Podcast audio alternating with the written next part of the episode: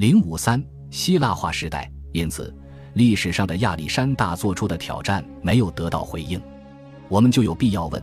为何不管是亚历山大时代还是希腊化时代，都没能产生一种新型的政治历史？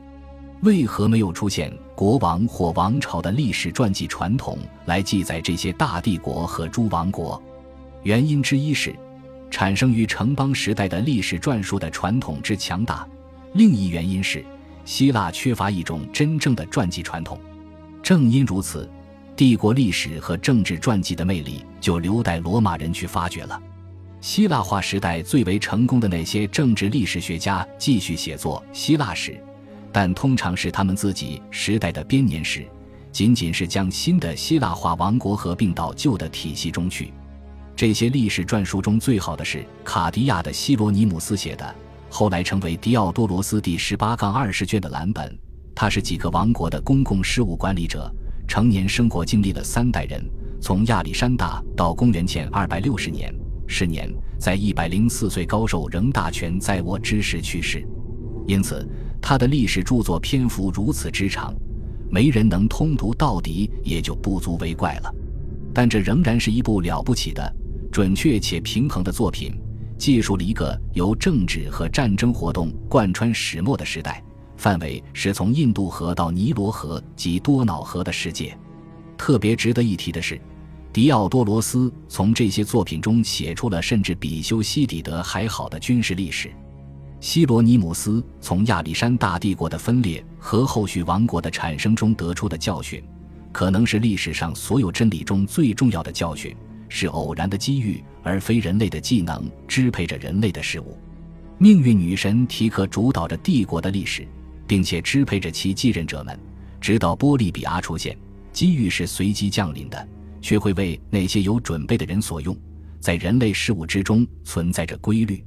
政治历史的另一种主要的发展模式，经由波利比阿与其前辈们的辩论而为人熟知。我们可以贴切地称之为情感历史学派。历史与巧言令色交织其中，并通过对过去的哀怨、悲怆的情感重建自身。这种为了垂训而轻易牺牲真实的学派，是否以亚里士多德悲剧的历史理论为基础，仍有争论。然而，这类历史学家的主张预示了贝奈代托克罗奇理论的某些方面，即一切历史都是当代史，对过去经历的再现都与当前有关。早期希腊化时代也见证了希罗多德传统的复兴，像尼尔库斯这样的作家已经认识到希罗多德与他们经历之间的关联性。当新的王国开始考虑他们本国的历史传述主题时，他们感觉到需要理解这些外来的传统，从而为新的王国创造出某种认同感。结果就是希罗多德的罗格斯以一种系统的科学民族志的形式复兴。它通常由国王资助，可能由非希腊的专业人员协作，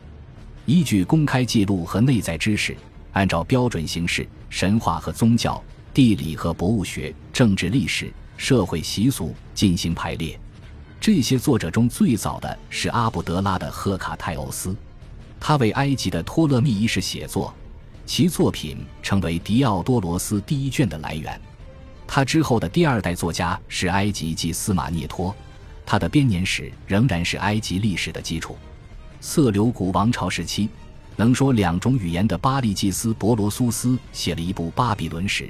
色流古王朝派往印度詹陀罗吉多的使节麦加斯提尼写了一部生动详实的有关孔雀王朝开端的历史。历史与地理的关系在民族志中的复兴，无疑是亚历山大远征最重要的文化成果。一个短暂时期后，希腊人能够再次向外部世界展示他们自己和他们的城邦，让周围的世界感到惊奇。在由西麦罗斯和伊安布里库斯的想象世界中，城邦迅速地再次找到自我，并且将民族志引进乌托邦哲学的虚构领域中。这时，不断涌现像埃拉托提尼和斯塔拉波这样优秀的地理学家。某些时候，也会出现一个重要人物，将历史的主线连接起来。其中最重要的是哲学家、博学家阿帕梅亚的波塞冬尼乌斯。他的散佚作品接续波利比亚，并记载了罗马共和国后期帝国主义倾向发展的严酷现实。但是，波利比阿描绘了前进的方式，即罗马在地中海的出现，赋予修昔底德的政治历史传统以一种新的统一和方向。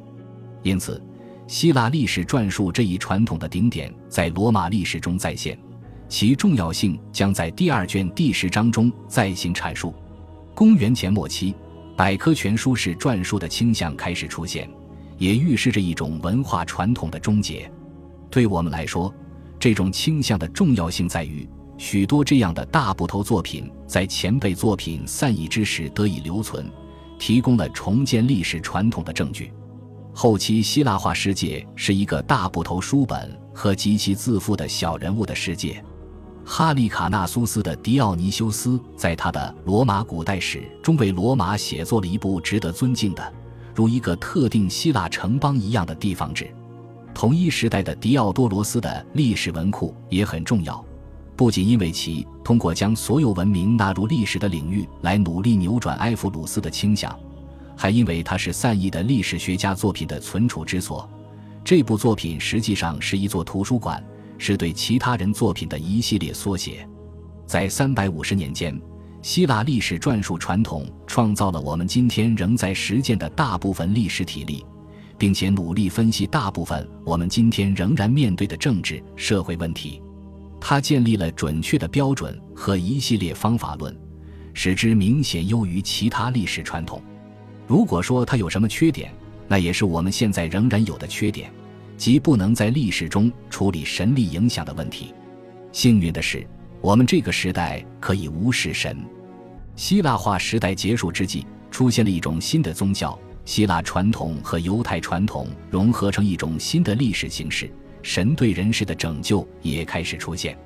马加比家族和约瑟夫斯的作品是这种文化传统融合后产生的遗存，指出了通往尤西比乌斯的教会史和拜占庭基督教世界的道路。恭喜你又听完三集，欢迎点赞、留言、关注主播，主页有更多精彩内容。